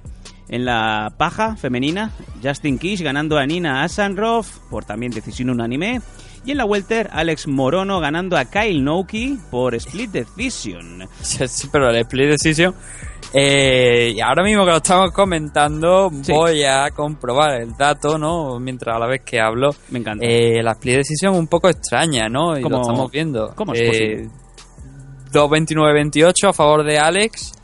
Y luego un 27-30 para el luchador aust- australiano, ¿no? Que es Noke. Eh, no sé. O sea, ahí estamos, ¿no? Viva, viva esas decisiones ajustadas, ¿no? Vuelve una, una vez más aquí a ver un eh, ese juez disidente, ¿no? Ese juez tránsfuga, como si esto fuera la CUP, ¿no? Regalando regalando diputados, ¿no? A Junts pel Sí, ¿no? ¿Dónde está este señor y por qué le ha dado un 27-30, ¿no? Sí, además es que, no sé, es extraño, ¿no? Que haya tan... Y le- según lo que estoy mirando, los otros jueces eran Saldamato, que, que bueno, lo conocemos, ¿no? Saldamato, sí señor. Hombre, lo hemos visto muchas veces de juez. Sí, sí. Y el otro es Chris Lee, este no me suena tanto, pero sí que Saldamato sí me suena haberlo visto muchas veces sentado jugando y la verdad es que no puedo tener demasiadas quejas sobre Saldamato, pero ¿No? ¿No? sé, me sorprende ese 29-28 y luego 27-30. Mucha gente que considera de hecho que, que mereció ganar el combate, creo que Holly Holm, por ejemplo, creo que también lo opinaba, ¿no? Que, que mereció ganar la pelea, pero no fue así, o son cosas que pasan, ¿no? Pero muy extraño, ¿no? Ese 2-20 un 2-29-28 y un 27-30. Kyle Nock, you've been eh, wasabied. en la bantamweight, Sí, Michael la McDonald. verdad es que sí. Seguimos no nos vamos a engañar y no solamente Wasabi sino también Arner que la pelea pues nos dejó con la sensación de que de que ambos habían ganado pero no lo vieron así desde la esquina Pues sí, eh, vamos a seguir subiendo en la Bantamweight. Michael McDonald ganando a Masanori Kanehara por Rear Naked Show Submission. Aquí no hay no hay vueltas ni dobles lecturas, es lo que hay. Michael McDonald volviendo a la senda de la victoria. sí después sobre todo de dos más de dos cerca no sí más de dos años un poquito más de dos años que sin poder pelear no no no ha tenido suerte ha, ten- ha ido enlazando lesiones una detrás de otra y su última pelea lo que estaba comentando no desde hace dos años con- precisamente contra Uraya Faber Madre una mía. derrota y, hace mucho tiempo fue el 14 de diciembre de Sí, sí. 2013 Habíamos prácticamente perdido la vista de Michael McDonald eh, antaño, otrora muy eh, participativo luchador de los que te encontrabas en prácticamente dos, tres carteleras seguidas, ¿no? Pero bueno, nos alegramos por él, vuelve a la senda de la victoria, en este caso contra el japonés Kanehara. Y no sin esfuerzo, ¿eh? realmente se llevó esto también el Performance of the Night. Y la pelea, había momentos en los que Kanehara estaba dominando. Y la victoria es sobre todo con un gran reverso de, de la posición de, de McDonald y que consigue llevarse la victoria, la ¿verdad? Bastante interesante combate. Y me acaba de petar Sky. Ah, no pasa nada, yo te sigo escuchando. Entonces maravilloso. Esto es los problemas del directo, ¿no? Sin ningún Pero problema. eso, ¿no? Que muy buena victoria para, para McDonald's que lo vuelve a situar. en- que- sobre todo, no, ya no es donde lo vuelve a situar, sino que también le da la, esa importancia ¿no? de volver a sentirse luchador. made. The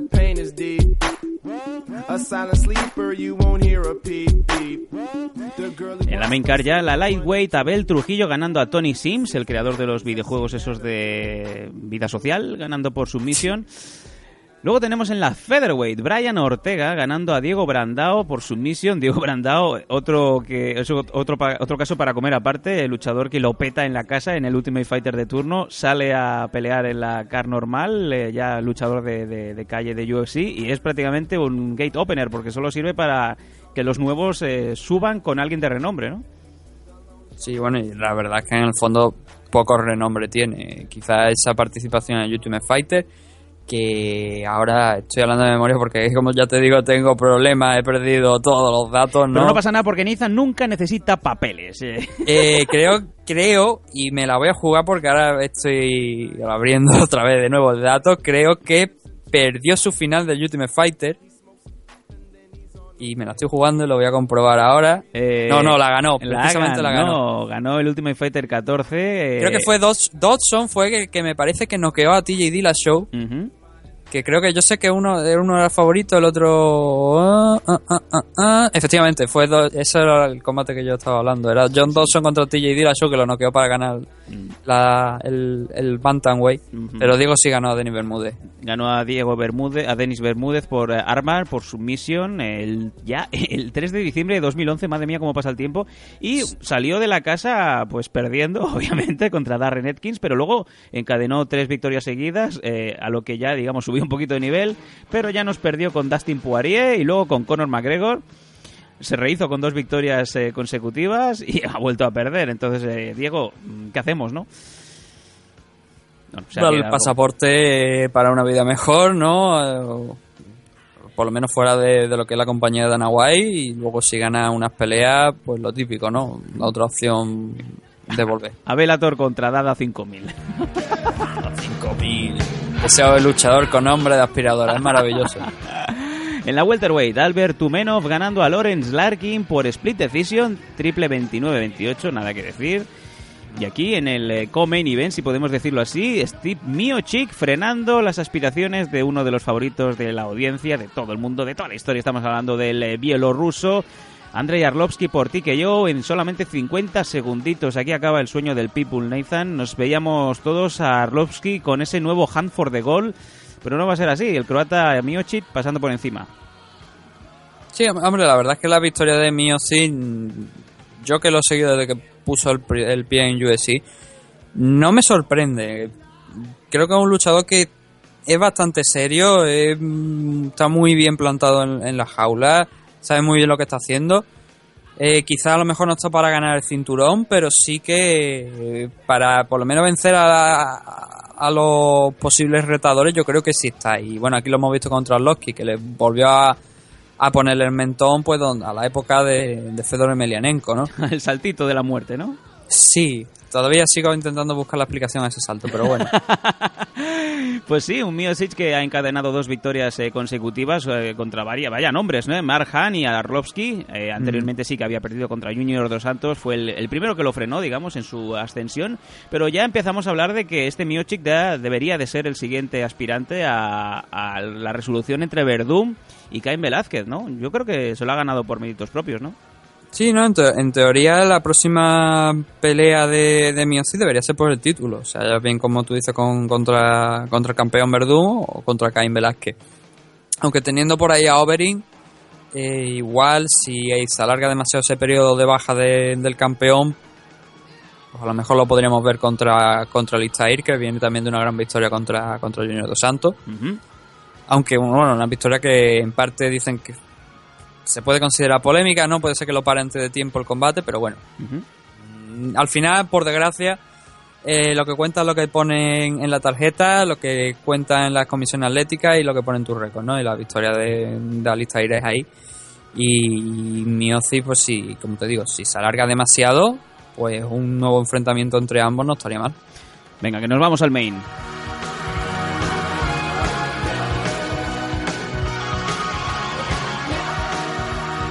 Love Gun, que es eh, el tema que ponían en el mundo deportivo cuando estaban escribiendo el artículo sobre el pene de Ronda Rousey. Sobre todo por lo de Gunn. Sí, eh, Gun, Guns N' Roses. Eh, en el main event, en la welter, Robbie Lawler ganando a Carlos Condit por split decision, triple 40, y- no, perdón, 48-47, 48-47 y un 47-48 que es el que rompe aquí. Eh, Lawler reteniendo, Nathan. ¿Cómo lo viste el combate? Mal. Mal. Tú eres de O sea, no, el, co- 50% el que no te combate no. Yo, más que el combate, es la decisión. El combate estuvo muy bien, sobre todo ese último round, donde Robbie Lawler parece que va a noquear a Carlos Condi, pero Carlos sobrevive, como lo hemos visto otras tantas veces. Pero la decisión, mala. Y que lo digamos nosotros, está bien. Pero quizás el que lo diga Dana White abiertamente... Mal. eh, está fatal. Mal, muy mal. No te puedes mojar. No puedes hacer esas cosas. Por eso hacen que luego Dana White no tenga credibilidad ninguna o incluso mande a tomar por culo a sus empleados, ¿no? Como lo que hizo Ariel Helwani diciendo que iban a suspender el evento de Río, que al final a la postre es lo que ha pasado, ¿no? Sí. Qué grande, Pero sí, bueno, claro. Ah, hasta que no tiene un el 100% confirmado, pues no sé. Eh, El combate, el, el primer round es para Condi, por lo menos. A ver, los, los rounds es verdad que pueden ser que sean un- algunos que otros bastante ajustados.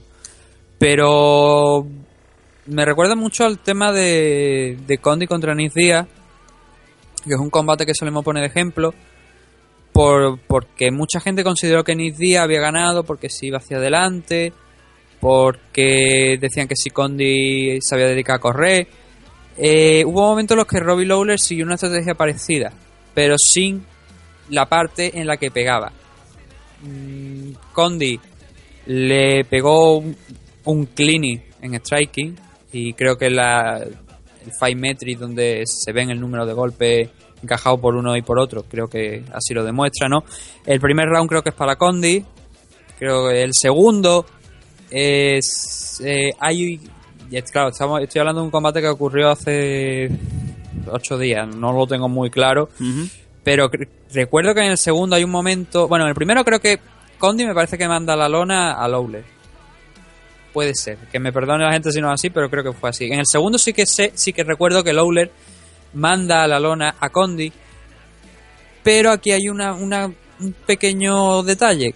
Eh, la posición del cuerpo de Lowler de, de, de Condi cuando lo manda a la lona es que no tenía otro destino, porque le responde con un upper, creo que fue con un uppercut, lo recibe directo y claro, eh, si no tienes apoyo, porque ya los pies estaban prácticamente, los pies de Condi estaban prácticamente encima de los de Lowler, lo más sensato es que caiga hacia atrás, lo más lógico. Entonces se fue al suelo. No lo consideré como un knockdown, sino como que no había otro destino posible de Condi en ese momento más que el suelo.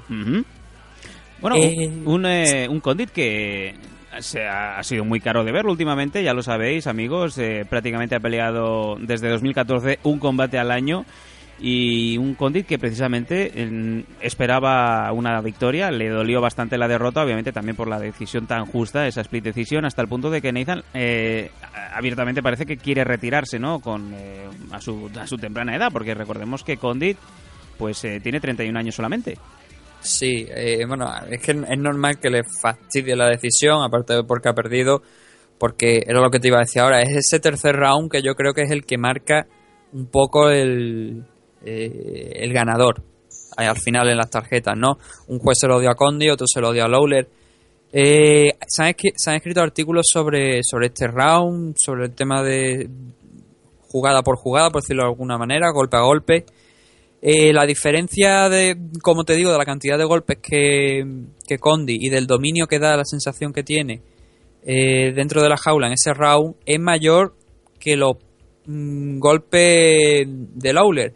Porque es verdad que Lawler mm, da la sensación, y no lo digo por el peso, porque Lawler está en forma, pero da la sensación que en el segundo, en el primer y segundo round estaba en modo salchicha peleona.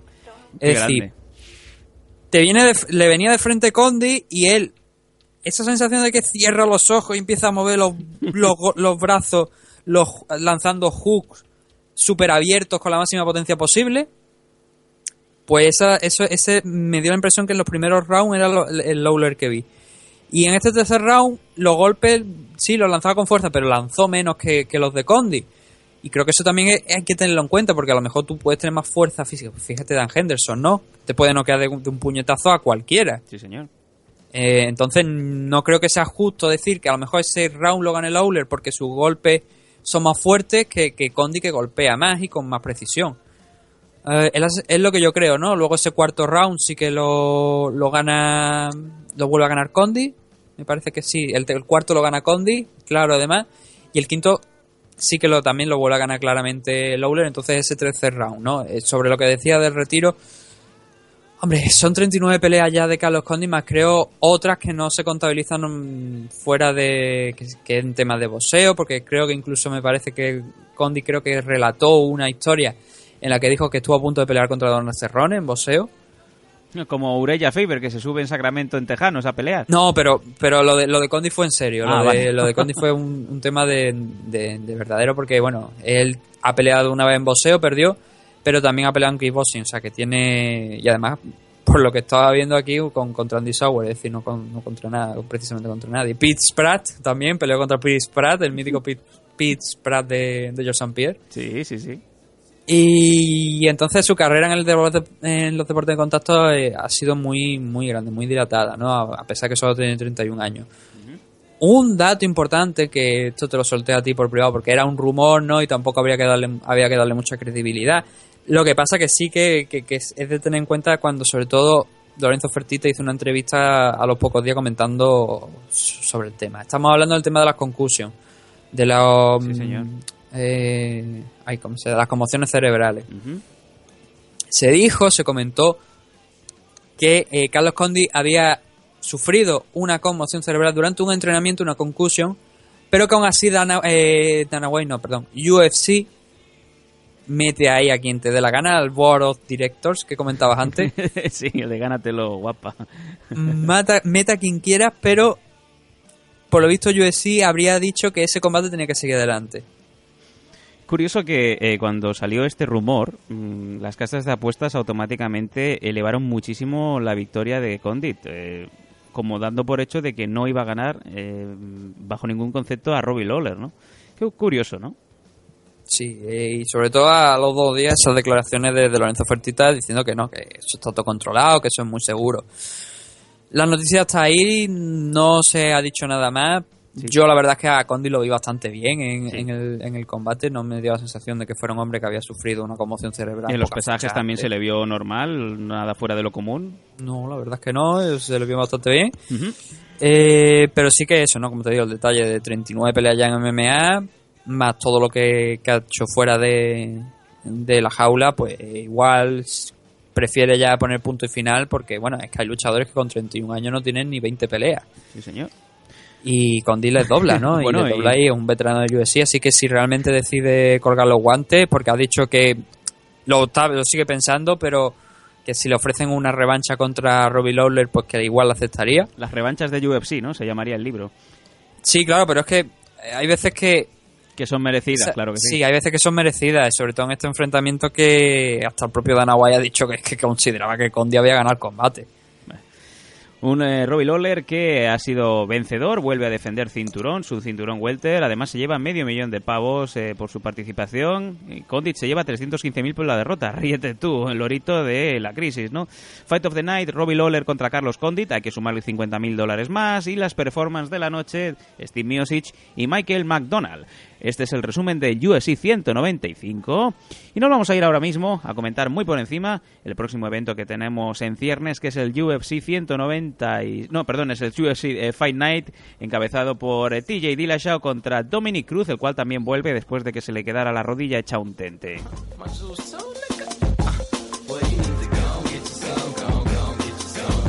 No sé, Nathan, si nos va a dar tiempo de comentar el, el mail de, de la semana pasada de Ido Portal, pero bueno. Yo, yo siempre agradezco el mail de Ido Portal, pero es que es tan largo que a veces nos quedamos sin tiempo. Vamos a vamos al grano, vamos a comentar en el TD Garden de en el TD Garden de Boston, Massachusetts, ma- ¡Oh! Vamos otra vez al TD Garden de Boston en Massachusetts. Me va a cabrear, me va, me va a canear Gabri. Tenemos este Dillashaw contra Cruz, también conocido como UFC Fight Night 81, en donde tenemos combates muy interesantes. Me voy a ir directamente, Nizan, a los que llaman la atención. No vamos a hablar de Patrick Couture contra Ben Saunders. Pero sí que vamos a... Ben Saunders, Dios mío. Ben Saunders. Ben Saunders. Ben Saunders. Sí, señor, ¿qué pasa? Madre del amor hermoso, Ben Saunders. Y Tim Boych también está por ahí abajo, contra Ed Pero Herman. vaya clásico, tío, Ben Saunders. Repito, Tim Boych contra Ed Herman. Bueno, pero Tim Boych no, no llega a salir de UFC, pero Ben Saunders era de, de la época pues en la que el primer juego de UFC veía la luz. Madre eso mía. te estoy hablando de hace 6-7 años. Killa B. Que lo echaron, el hombre no tuvo suerte, le dieron boleto. Y ha vuelto muy bien. Sí, sí, es verdad, pero estaba mirando ahora el récord y eh, llevaba ya unas cuantas peleas en UFC, ¿no? De- Después de que volvió, pero no lo recordaba. Bueno, claro, lleva el normal, lleva dos años casi, sin, un- más de un año sin pelear, como para acordarme de, ¿no? Vamos a comentar, eh, si te parece, directamente el main card, que son los combates que nos eh, importan. Rose Pearson en la Lightweight contra Francisco Trinaldo, siempre lo ¿Rob repetimos. Pearson importa? No, eh, te iba a decir Francisco Trinaldo, que es la marca blanca de Mercadona de Cristiano Ronaldo. Estaba pensando exactamente lo mismo cuando ha empezado a hablar de la cara. Estaba pensando, digo, coño, Francisco Trinaldo, Cristiano Ronaldo. Vaya tela. Que no nos estamos riendo del hombre del No. nombre como, como si hacen en varios programas de estos de fútbol que echan a las tantas de, de la noche aquí en España, Para que, nada. que esto es una cosa que también te comenté a ti. Para nada. Que se estaban peleando por el nombre de pone hostia, pero como que se estaba riendo del nombre directamente de la persona, ¿no? Y- Qué cruel. no, el- no quiero decir que no nos estamos riendo del nombre de Francisco, pero que sí que nos recuerda eso, ¿no? El detalle a Cristiano Ronaldo. es la copia cuando Ko- Konami sacaba los Obisan Pro, Obisan Pro. Obisan Pro, que también es la marca blanca de eh, George St. Pierre. Era esto la época de cuando sa- salía el Sensible Soccer o salían los International Superstar Soccer de Konami que no tenían las licencias, ¿no? Pues era un poco como. Castolo, ¿no? Pues es lo mismo. En la Heavyweight tenemos un Travis Brown contra Matt Mitrion, un combate Nathan que las malas lenguas están diciendo, ya esto me voy, apostar la casa y lo que queráis a que gana Matt Mitrion contra pronóstico. ¿Por qué? Travis Brown eh, se reconoce y se sabe que desde los últimos cuatro meses, tres, cuatro meses, está con eh, Ronda Rousey y dicen las malas lenguas que se ha dejado tanto en los entrenos para estar eh, con Ronda hasta el punto de que mm, va a entrar en ese octágono con eh, el pie izquierdo, por decirlo así. Bueno, no, a ver, eh, yo creo que ahora mismo Bueno, Travis Brown tiene más preocupaciones, ¿no? Más Mitrion es como darle también una pistola a un mono, ¿no? Que, o sea, que no sabes lo que va a pasar, ¿no? Sí, bueno, nosotros hemos hecho el experimento varias veces, pero también lo debemos decir que, que lo hemos encerrado en una sala, ¿no? Con varios directivos de alguna empresa para ver qué es lo que pasaba y la verdad es que la situación no ha acabado bien, ¿no? No. Entre, entre el chimpancé y... Bueno, ese sí que es un combate, este Travis Brown contra un Man Mitrion. el chimpancé contra Travis Brown. Yeah. Good music in this bitch. Yeah. Yeah. Vaya tarde llevamos. Bueno, es un combate que sí, eh, mucha gente dice apuesta a la casa, pero es que es más Mitrion, ¿vale? O sea que... En fin, pero que sería realmente un rompequinielas y sería muy muy factible de que Travis no está pasando mentalmente por su mejor momento, ¿no? También ha estado envuelto en eh, ese tumultuoso divorcio de que la mujer le pilla pues con los pantalones bajados y con Ronda Rousey delante, ¿no? Dándole con el pito en la cara, ¿no? Primero tú, Es luego la, yo. noticia, es la noticia de, de- de esta primera semana de- del mundo de las MMA. Ronda Rousey tiene pene. Y cruzan sables con Travis Brown, venga.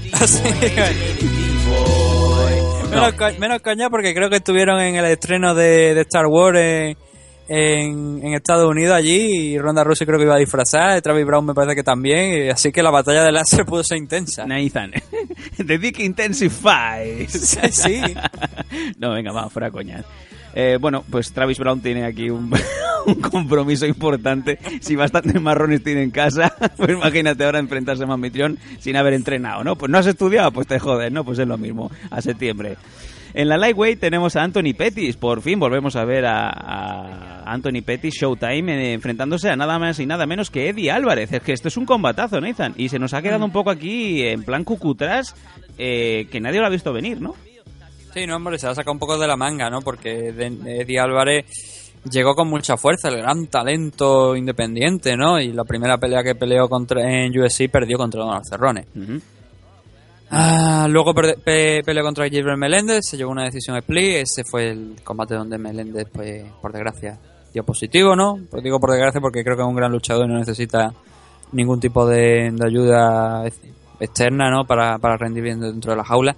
Y sí que es verdad que, que llega Anthony Petty llega a una posición importante, ¿no? Porque Petty no pelea desde el año pasado, pero sí que su último combate fue precisamente la derrota contra Rafael Dos Años. Eh, un luchador que ahora mismo, estaba hablando de Anthony, tiene un 18-3 de récord. Eh, si Eddie Álvarez es capaz de ganar a Anthony Pettis, no dudo ningún, no tengo ninguna duda de que lo ponen en línea por el título. Quizás no de manera instantánea, ¿no? Pero sí que con una pelea más, pues sí que podría estar ya rozando el título, sea de, de dos años o de Conor McGregor por ese entonces. Cualquiera de los dos son eh, contendientes perfectamente cualificados para, para ser aspirantes a cinturón lightweight, sin ninguna duda. Sí, quizás Anthony Petty lo tiene más fácil directamente con una victoria de sobre Eddie Álvarez por aquello de que eh, fue- eh, ha sido campeón, ¿no? Hasta, hasta hacer prácticamente su bueno, hasta hacer prácticamente no, hasta su última pelea. Y Eddie Álvarez sí, ¿no? Es lo que te he dicho. Creo que todavía tiene un quizá algo más que probar, pero si es capaz de, de noquear o de hacer que se rinda Anthony Petty, cosa complicada, pues está, está en línea, está en bastante bastante buena línea, la verdad. Y ya en el main event, en la Bantamweight, TJ Dillashaw contra Dominic Cruz, que por fin vuelve. Parece que ya ha podido superar sus mil y un problemas de rodilla. Dominic Cruz, recordemos, eh, con sus 30 añitos, que también hace bastante tiempo que no pelea, desde el 27 de septiembre de 2014, victoria contra Mizugaki. Mm. Y bueno, tiene un récord espectacular el señor Cruz. Y a ver, a priori es que no sabemos muy bien en qué estado va a estar, pero no tendría que sorprendernos si eh, Dominic se lleva el cinturón de TJ Dillashaw, Nathan. No, y tampoco es la verdad lo contrario, ¿no? Si al nivel al que está TJ Dillashaw, que, que es bastante bueno, ¿no? Lo hemos visto en su enfrentamiento contra Renan Barao. Eh, que me acuerdo también que lo comenté, no sé si fue en el primer enfrentamiento o en el segundo contra Barao, que me recordaba a lo, lo que suele hacer eh, Dominic Cruz, el juego de pie, el movimiento, la búsqueda de, de ángulos que normalmente otros luchadores no tienen. Siempre con la diferencia, ¿no? De que Dominic Cruz lleva haciendo eso toda su carrera y TJ Dillashaw no. Eh, pero sí que va a ser un combate interesante, como te digo. Eh, Dominic Cruz, la verdad es que es un placer no volver a verlo en la jaula porque después de tanto tiempo otra vez estuvo estuvo de baja tres años Sí, señor. con sendas lesiones de rodilla y luego ya después de esa, cuando por fin lo vimos contra Mizugaki que fue una pelea que, que- que dijimos bueno esto ya automáticamente le garantiza el título no Sí, se lo, se lo ventiló en un minuto. que luego por desgracia ese 22 de según se- según salió no la noticia que fue por diciembre el 22 de diciembre por lo que estoy viendo aquí que fue el día que comunicó que saliera esa noticia de una nueva lesión de en la, en la rodilla ya era como quién ha mirado este hombre que le ha mirado un tuerto o Uraya Faber le está haciendo vudú o algo porque es incomprensible tantas lesiones en la rodilla y la verdad es que ha sabido salir de todas, por suerte, ¿no? Porque muchas lesiones de rodilla pueden acabar con tu carrera y más si es la tercera ya. Sí, sí, sí. Se, se ha cebado y además en la misma rodilla. Es increíble que Dominic Rogelio Cruz pues eh, siga teniendo ese, ese espíritu competitivo y ahí lo tenemos una vez más por mérito propio porque este, recordemos, eh, Dominic Cruz no ha perdido nunca el cinturón. No, Eh, efectivamente. eh, reclamar se lo que es suyo. por el, por, por, como te digo, por todas las lesiones que había tenido. Como es lógico, no podían. Y mira que lo esperaron, lo esperaron mucho, mucho, mucho tiempo, pero no hubo. Y no le quedó ya más remedio que con la segunda lesión, pues retirar el cinturón. Y ahora está en camino. También es verdad que después de haber estado parado más de un año, por el- también por el tema de esta, de esta otra lesión en la, en la rodilla, Mm, quizá le hubiese ven- venido bien antes un combate más de prueba para probarse de nuevo, pero bueno, eh, TJ Dillashaw la verdad es que ahora mismo no tampoco es que tenga demasiado rival en la división Bantamweight y es la mejor opción porque es un combate que, bueno, como tú estás viendo aquí va a liderar un evento que no es un pay-per-view, ¿no? Pero bueno, estamos acostumbrados también que esos eventos menores pues también hagan promoción de, de UFC en estos eventos también menores, ¿no? Estas peleas de... per- perdón.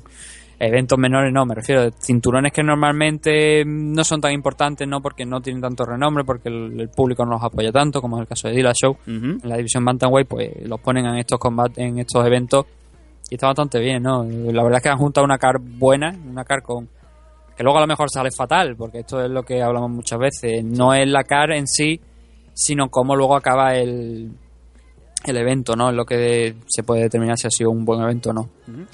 Pues ya lo sabéis amigos, el 17 de enero tenemos fin de semana de UFC en Boston, Massachusetts. Dillashaw contra Dominic Cruz. Nos vamos a ir ahora sí ya despidiendo, vamos a ir plegando velas, haciendo así con la manita y guardándonos una semana más el mail de Ido Portal. Lo vamos a dejar en la nevera como si fuera pues el señor Almunia, ¿no? Del PSOE. Vamos allá, venga. There's no going back. ¡Hey! ¡Hey! Travis Brown, que hay ahí. ¡Hey! Cage.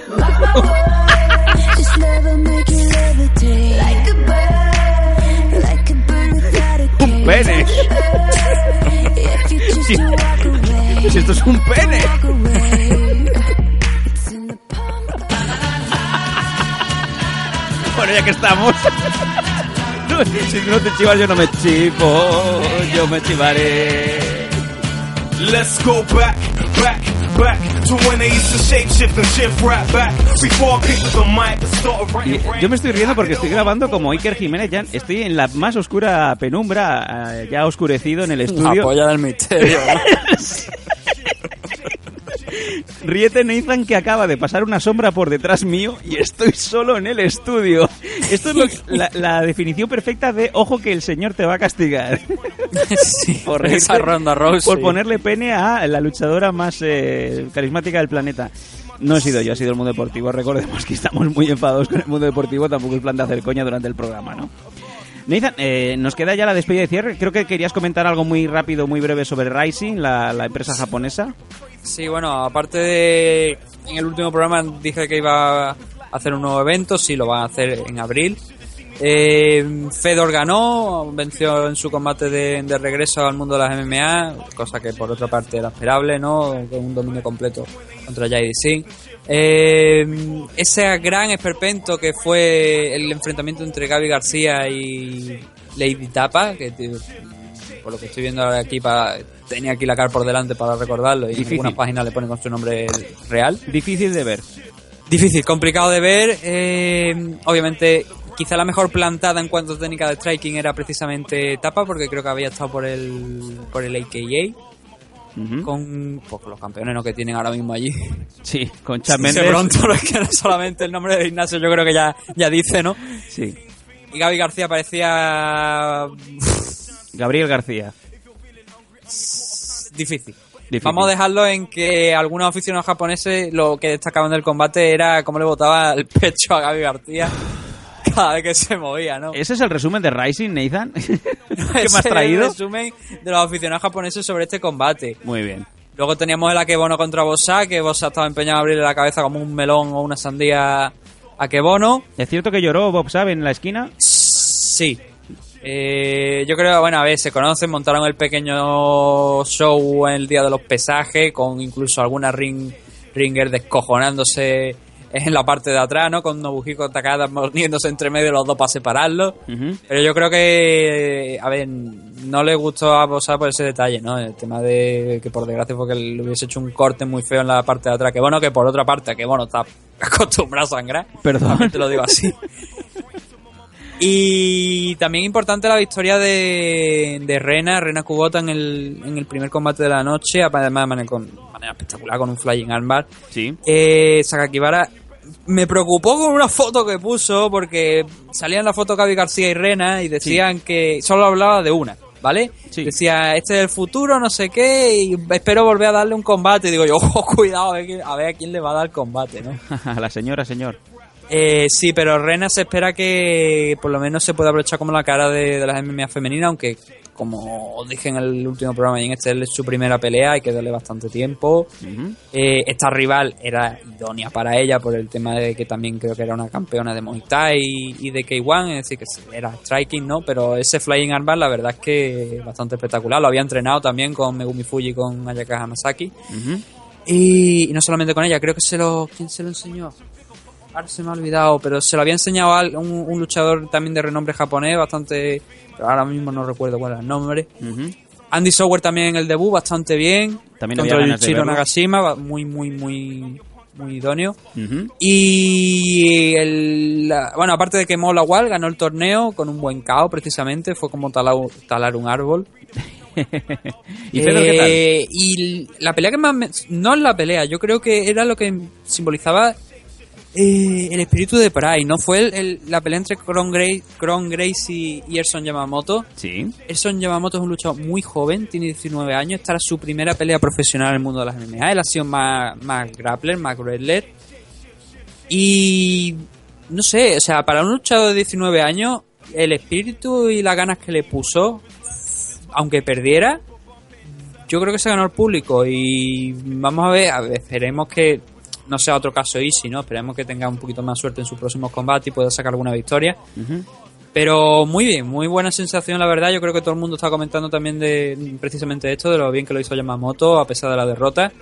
Y que, y que era eso, ¿no? Esa- ese espíritu de Pride no perdió en ningún momento la cara al combate. Cuando parecía que lo tenía, que tenía ya cerrado Kron Gracie un armbar, se salió de, del armbar, ganando la posición incluso arriba. Y trabajó muy bien, la verdad. Mm, Si hay que definir el evento de Rising, aparte de con alguna pelea así extraña ¿no? como la de Gaby García, yo creo que este, el combate de Son Yamamoto, eh, es un ejemplo. Eh, estaban hablando de que próximamente quieren volver a sacar de la góndola, a, quieren sacar de la góndola a Randy Couture y enfrentarlo a Fedor. ¿Es cierto este rumor, Nathan? Eh, no sé si es cierto, lo que sí es cierto que mm, prevén y tienen la intención incluso... Bueno, a ver, Moula Wall también ha dicho que a él le gustaría enfrentarse a Fedor. Es un comentario que ha hecho. Sí. Pero sí que se ha comentado que Rising espera en un futuro poder hacer un evento en, en Rusia. Uh, Incluso el propio Sakakibara dijo que eh, Fedor recibió una llamada de, de- de nuestro amado presidente Vladimir Putin, ¿no? Sí. Que tiene la misma cara pato, pero es tremendo. Eh, recibió una llamada al término del combate para, para felicitarle, ¿no? O sea, que había gente que estaba pendiente de allí en Rusia también de Fedor. Claro que sí, hombre, Fedor es una De leyenda. hecho, una de las retransmisiones que quien no lo pudo seguir en directo, una de las retransmisiones era en ruso.